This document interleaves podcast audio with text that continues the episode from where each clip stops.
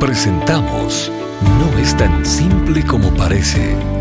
Las respuestas del doctor Miguel Núñez a tus preguntas del día a día. Bienvenidos. ¿Cómo afecta a un niño o una niña la ausencia de la figura paterna dentro del hogar? ¿Puede Dios suplir esta ausencia? Mira, cada vez que la pregunta es ¿puede Dios? La respuesta es sí, porque Dios es omnipotente. Pero yo creo que tenemos que tenemos que siempre considerar cuál es la pregunta. Entonces, pregunta número uno.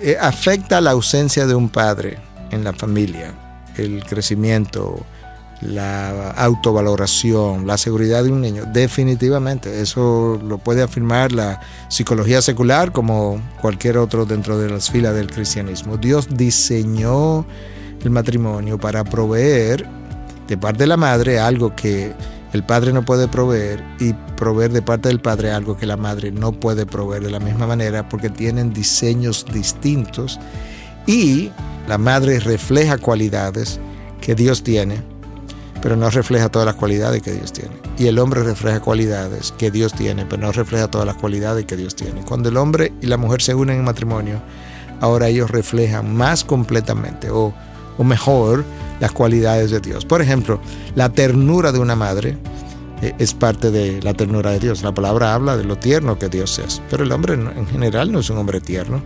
El liderazgo del hombre es algo que Dios tiene, que no necesariamente la mujer tiene también, pero que Dios sí tiene. Entonces, ah, el hombre es más fuerte y la fortaleza física es algo que Dios tiene.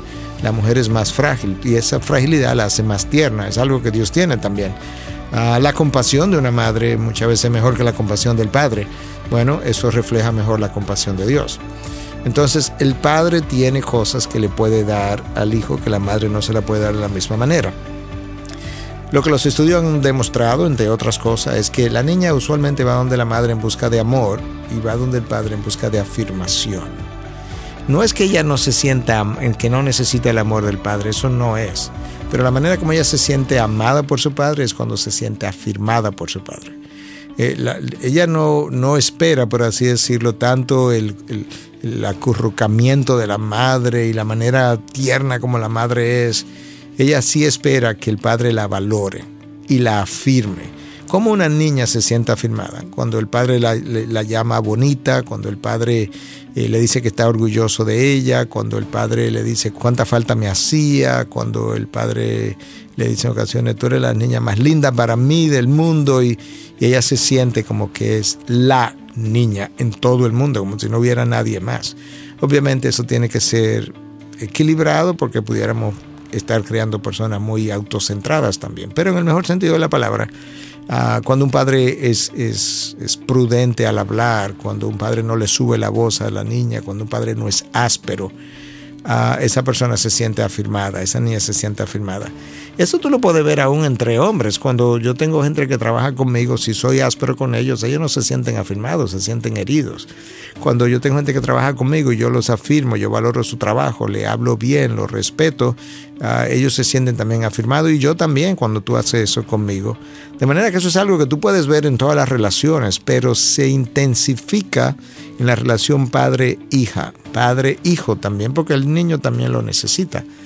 Entonces, ah, cuando una niña no se siente afirmada por el padre, porque no está ahí, porque, eh, porque el padre no está ahí físicamente, o el padre no está ahí emocionalmente, o porque el padre le abre la boca, o el padre le hiere con frecuencia, o el padre la ignora, esa niña se siente que no vale la pena, que ella no tiene valor, que su trabajo no sirve, que su trabajo no cuenta, o su vivencia no cuenta, que le da lo mismo que ella viviera o no viviera.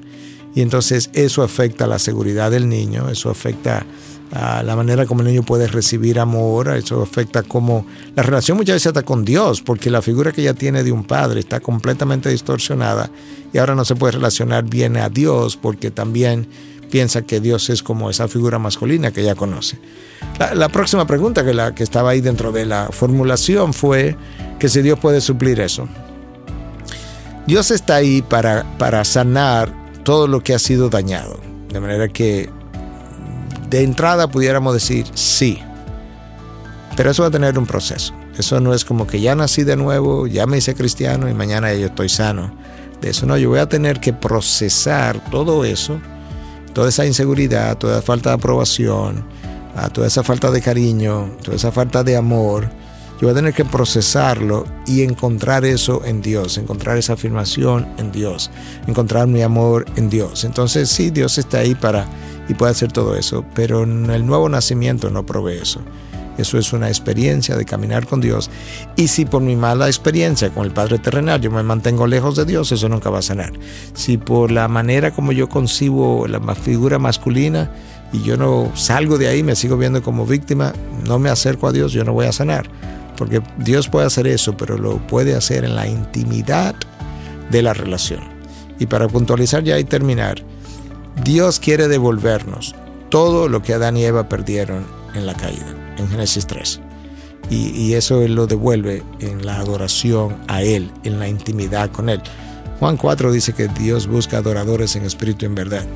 Cuando, ¿Por qué Dios anda buscando adoradores? Dios no es más Dios, ni se siente más afirmado, ni más amado cuando le adoramos. Entonces, ¿para qué los busca? Él no lo busca para Él, lo busca para ellos, para devolverle a ellos todo lo que perdieron en Génesis 3. Y eso se obtiene en una relación de intimidad y en eso consiste la adoración.